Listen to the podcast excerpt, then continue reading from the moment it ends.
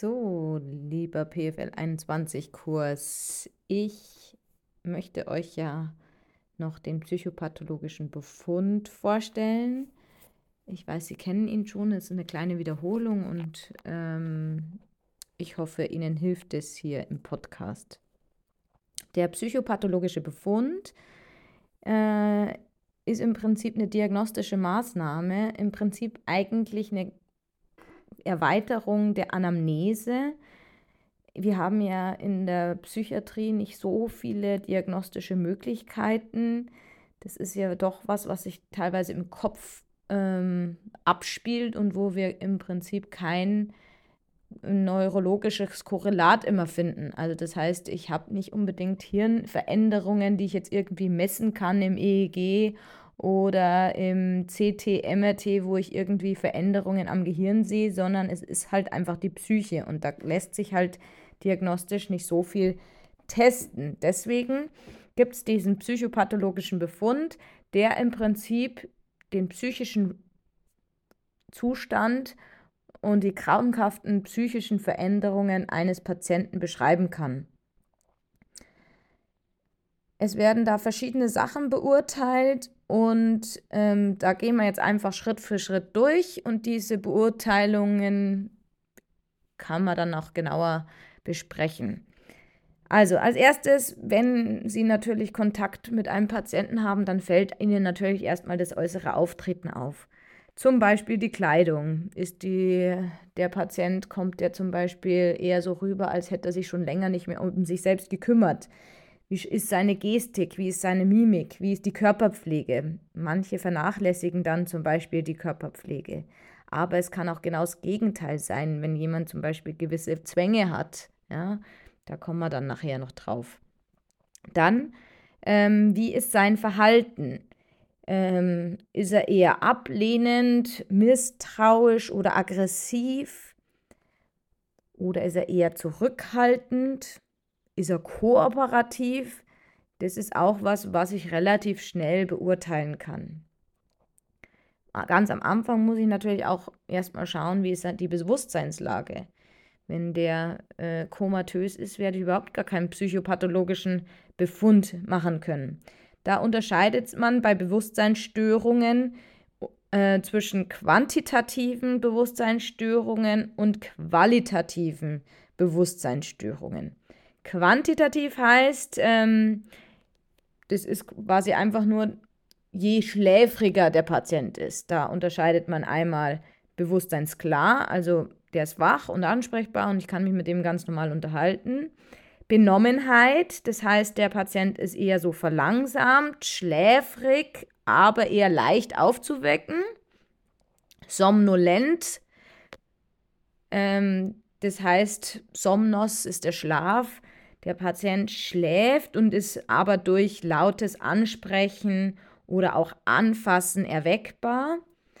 Dann gibt es den Sopor, das ist sehr stark schläfrig, also der Patient ist eigentlich nur durch Schmerzreiz aufzuwecken. Der schaut dann manchmal auch nur kurz und schläft auch gleich wieder ein. Also das ist schon eine sehr starke äh, Bewusstseinsveränderung und das nochmal die Steigerung dazu wäre dann das Koma. Das heißt, es ist eine Bewusstlosigkeit. Ich habe also kein Bewusstsein und der Patient ist überhaupt nicht zu erwecken. Dann gibt es die qualitativen Bewusstseinsstörungen.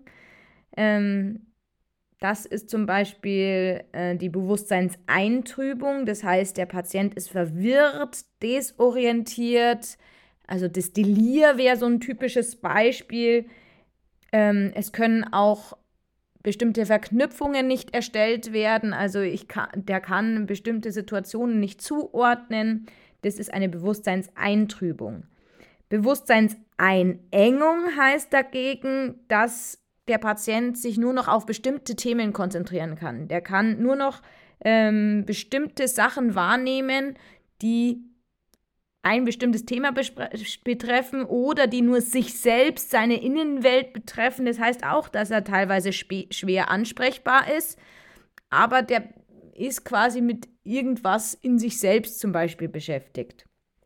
Und dann gibt es noch die Bewusstseinsverschiebung.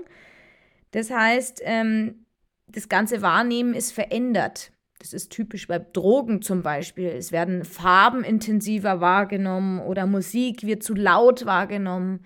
Ähm, ich habe da selber keine Erfahrungen, aber vielleicht haben Sie ja welche und können das damit verknüpfen. Das nennt man Bewusstseinsverschiebung, wenn man quasi verändert wahrnimmt. Also Sachen, die vielleicht sich eben anders darstellen, als sie aktuell sind. Dann wird immer auch die Orientierung betrachtet. Das, glaube ich, kennen Sie schon. Da fragt man den Patienten dann, ob er denn weiß, wo er jetzt ist. Also das wäre die äh, Orientierung zum Ort. Ja? Ähm, ob er weiß, was heute für ein Tag ist. Das wäre die zeitliche Orientierung. Dann ob er überhaupt weiß, wo er denn gerade ist und was er gerade macht, also zur Situation, ähm, was gerade durchgeführt wird, eine Untersuchung oder ein Gespräch oder was auch immer halt gerade stattfindet.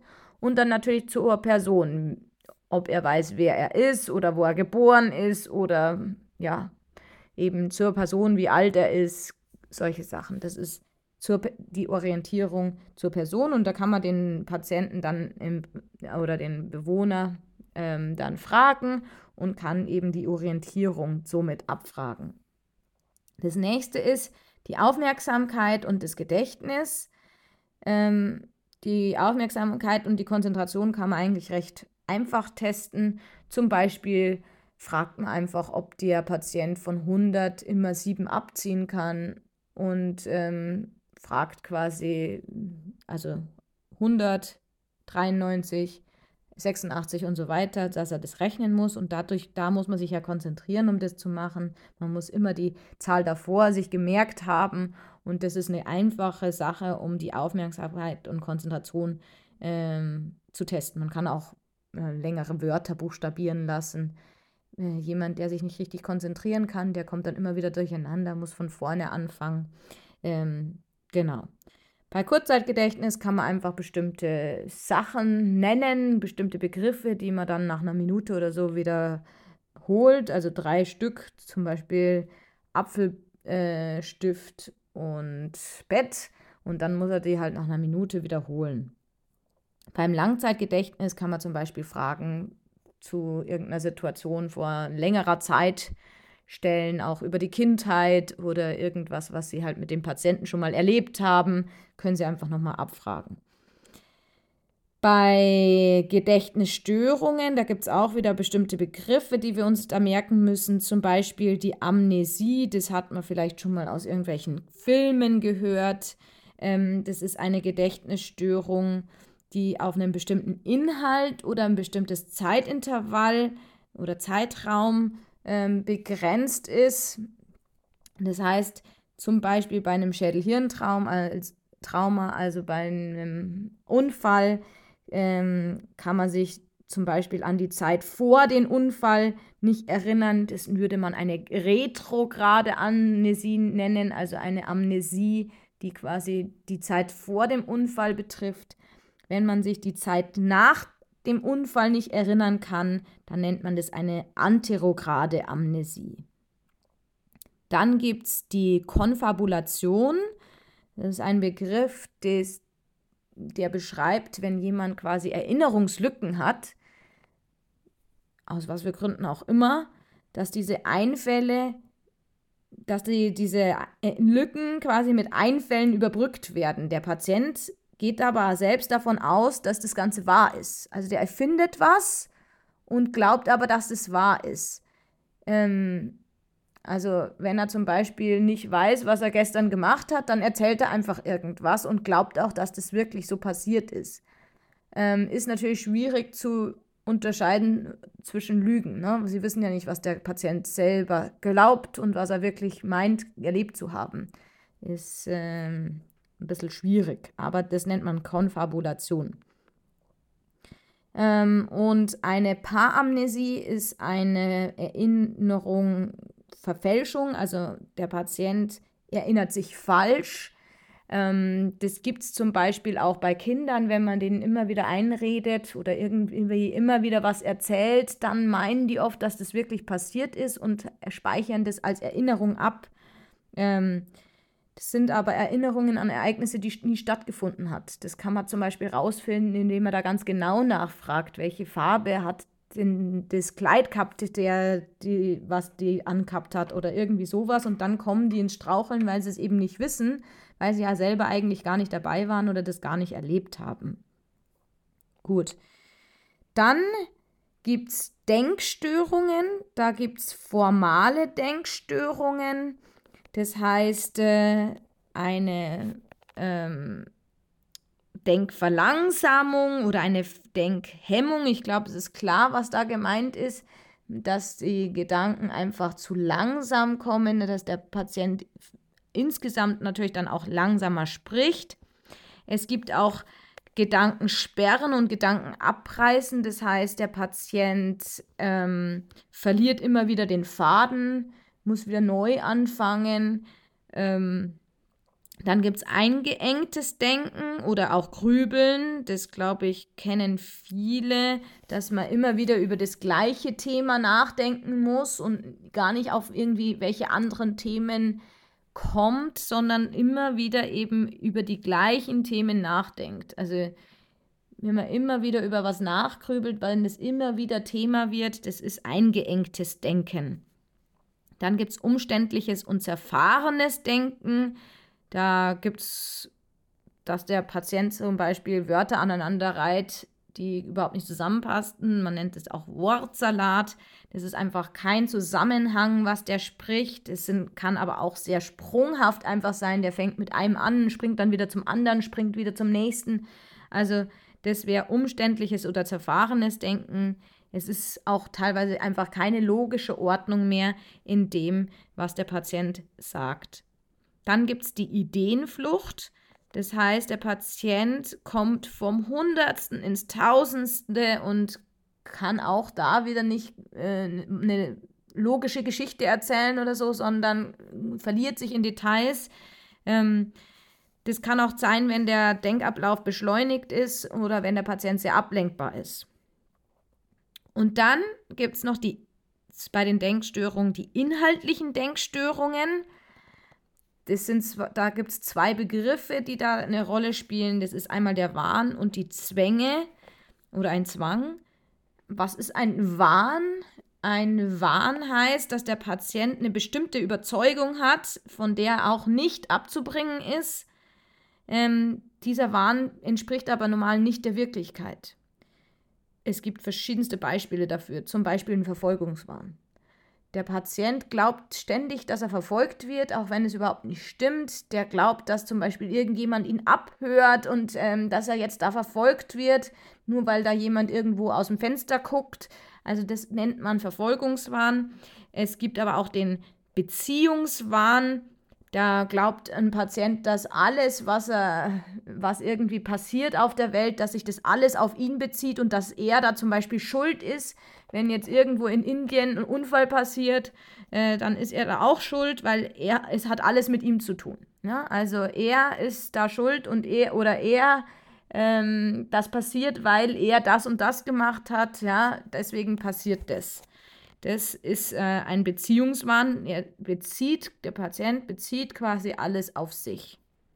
Und dann gibt es den Größenwahn. Ich glaube, äh, das kennen Sie auch, den Begriff. Das meint zum Beispiel, dass jemand meint, er wird der nächste Bundeskanzler oder irgendwie sowas. Das gibt es auch in die religiöse Richtung, dass der Patient meint, er kann zum Beispiel mit Gott reden oder er ist die Reinkarnation von Jesus oder wem auch immer. Genau, das ist der Größenwahn. Und es gibt zum Beispiel auch noch den Verarmungswahn. Das heißt, äh, der Patient geht davon aus, dass er alles verliert, was er hat und dass er im Prinzip meint, dass er alles verliert, Geld, Haus, Kind, was auch immer. Das ist auch ein Wahn. Dann kommen wir zu den Zwängen. Das ist ein bisschen anders. Das kann man ganz gut unterscheiden. Der Wahn, da glaubt der Patient wirklich dran. Bei Zwängen ist es so, der Patient glaubt es selbst nicht. Also das sind zum Beispiel Zwänge, dass er irgendwas machen muss oder an irgendwas denkt, immer wieder, aber selber weiß, dass das ein Blödsinn ist. Ähm, zum Beispiel gibt es ja da den Waschzwang. Das sind Leute, die sich immer wieder die Hände waschen müssen, obwohl sie schon zehnmal davor die Hände gewaschen haben. Aber die gelangen was an und sofort müssen sie wieder die Hände waschen, auch wenn das, was sie angelangt haben, nicht dreckig war oder sonstiges. Ähm, die wissen, dass das blöd ist, aber trotzdem können sie es nicht abschalten und machen das immer wieder. Oder es gibt ja so Leute, die immer wieder äh, schauen, ob sie abgesperrt haben. Ja, immer wieder schauen sie, obwohl sie wissen, dass sie abgesperrt haben, aber sie wollen nochmal auf Nummer sicher gehen und schauen, dass sie die Tür abgesperrt haben und schauen dann wieder und wieder und gehen dann auch nochmal zurück, schauen nochmal, ob sie zugesperrt haben. Das ist ein Zwang. Das sind quälende Gedanken für die selber oder auch äh, quälende Sachen, die die immer wieder machen müssen, wo sie selber wissen, es macht keinen Sinn und die machen es trotzdem immer wieder. Gut, das waren die Denkstörungen. Und dann gibt es die Wahrnehmungsstörungen. Wahrnehmung ist ja, was ich wahrnehme, ist ja schon, sagt ja schon der Name. Da gibt es auch wieder zwei verschiedene. Da gibt es einmal die Halluzinationen. Das heißt, ich nehme was wahr, ähm, was falsch ist, ich, wo ich aber überhaupt gar keinen Sinnesreiz habe. Ja, also zum Beispiel, ich schaue an die Wand, die Wand ist eigentlich weiß und ich sehe jetzt da aber irgendwelche weiße Mäuse entlanglaufen. Dann ist das quasi eine optische Halluzination. Es gibt die Halluzinationen in eigentlich allen Sinneswahrnehmungen. Akustisch heißt, ich nehme vielleicht zum Beispiel Stimmen wahr olfaktorisch, ich rieche was, was nicht da ist. Das kann zum Beispiel Verwesungsgeruch sein, der aber überhaupt nicht da ist und ich denke aber, da ist irgendwas. Das gibt es gustatorisch, dass ich irgendwas schmecke, was nicht da ist. Oder auch taktil, dass ich was fühle, was nicht da ist. Ja, dass ich fühle, dass irgendjemand eine Hand auf meinen Rücken legt und es stimmt gar nicht. Ja, das wäre eine taktile Halluzination. Und dann gibt es bei den Wahrnehmungsstörungen noch die Illusionen. Das ist im Prinzip was, ähm, eine Fehldeutung. Das kennt man ja bei Zaubershows, wo man denkt, man sieht irgendwas, was aber gar nicht stimmt. Die Zauberer arbeiten sehr viel zum Beispiel mit Illusionen. Aber das kann auch einfach sein, ein Baum, den, der wahrgenommen wird und wo der Mensch dann glaubt, es ist aber ein Mensch. Ja? Oder ein Stein und der meint, es ist eine Handgranate, was auch immer. Ja, also der, da ist schon was, aber es wird falsch gedeutet, falsch wahrgenommen. Ähm, typisch sind auch irgendwelche Schatten, die man falsch deutet, zum Beispiel. Ja? Also, das wäre eine Illusion. Halluzination, was was gar nicht da ist und trotzdem wahrgenommen wird. Und Illusion ist die Fehldeutung. Gut, dann gibt es noch Ich-Störungen. Das ist das nächste, was wir quasi abfragen müssen oder herausfinden müssen, ob der Patient das hat. Das heißt, ähm, kann der Patient seine eigene Persönlichkeit ähm, noch abgrenzen von der Umwelt oder zu anderen Personen. Manchmal glauben die Patienten, ähm, dass auch Teile außerhalb vom Körper irgendwie zu einem gehören. Ne? Also irgendwelche Sachen oder so. Die denken, dass sie irgendwas fühlen, was einem Tisch passiert oder irgendwie sowas. Ja, das wäre, da, da ist diese um, also diese Abgrenzung zwischen der eigenen Person und anderen Personen oder Gegenständen nicht mehr gegeben.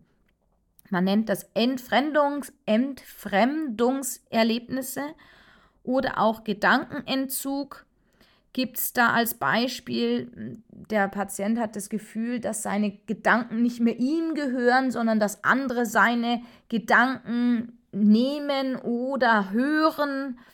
Oder auch das Gegenteil, dass ihm andere Gedanken eingegeben werden als seine eigenen. Oder quasi er hört was, was ein anderer denkt. Das wären typische Ich-Störungen.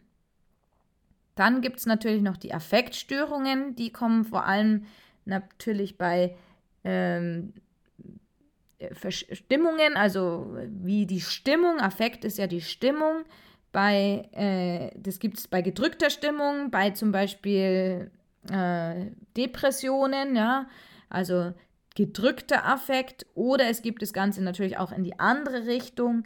Das ist die gehobene Stimmung und das ist die Euphorie, wo die Patienten quasi viel zu positiv auf alles reagieren.